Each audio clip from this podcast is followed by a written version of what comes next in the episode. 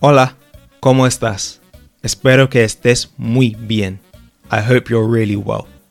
Welcome to the Let's Talk Spanish podcast, the place to unlock real Spanish for travel and conversation. You'll improve your understanding and learn everyday words and phrases while also exploring Spanish speaking culture, including the best things to do, see, and eat in the Hispanic world.